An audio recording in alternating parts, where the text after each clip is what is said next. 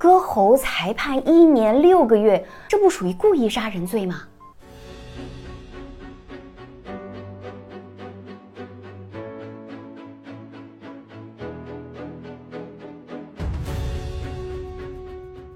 说实话，小资对这个判决结果也是非常的震惊。割喉，它确实算是一种非常极端暴力的行为了吧？那这种伤害浅一点是保命，深一点是丧命，而施害者他又怎么能够保证自己在动手的时候把握的那么精准呢？对于这样的犯罪行为判得轻，确实是很容易引发公众的不满。大家可以点赞、关注、评论起来。二零二三年二月八日，全女士在自己家中被丈夫李某割喉，伤口长达十六点五厘米。拘留十天，这边要跟公安部门对接，还在对接之中。他看那个就是伤害他的那个人出来之后，然后对他进行报复。对他现在人是安全的，然后我们在和那个区法院对接他的那个人身保护令的事情。事后经司法鉴定，全女士为轻伤，李某被公安机关依法刑事拘留。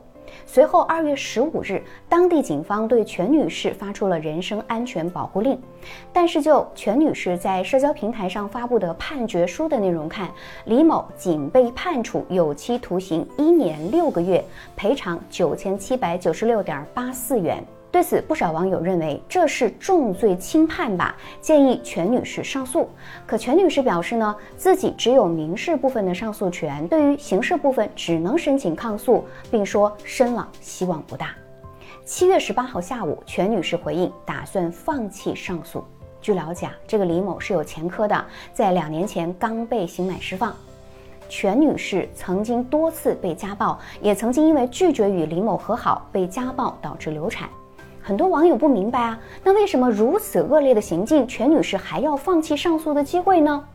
当然，谁都不希望自己被伤害，我们都想让这个犯罪分子得到应有的惩罚，而且这种惩罚是他承受不起的重罚，也能够对其他人起到警示作用，减少犯罪几率吧。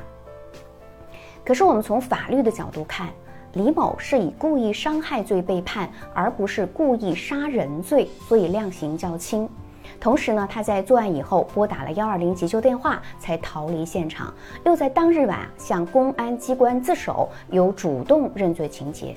而全女士经过法院鉴定，颈部的伤属于轻伤，只伤及了皮肉，没有破坏重要的动脉，这才是李某被轻判的原因。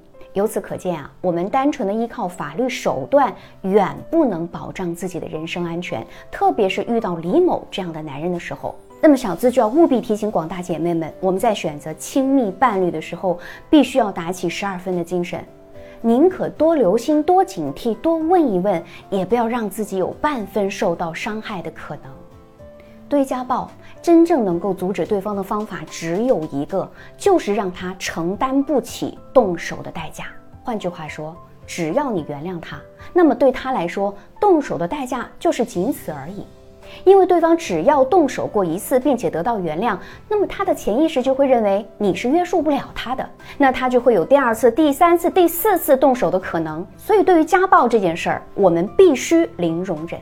在面对施害者的软磨硬泡、威逼利诱的时候，千万不能心软啊！要知道，恶人从来不分性别，他只是隐没在人群之中。我是小资，关注我。影响千万女性，收获幸福。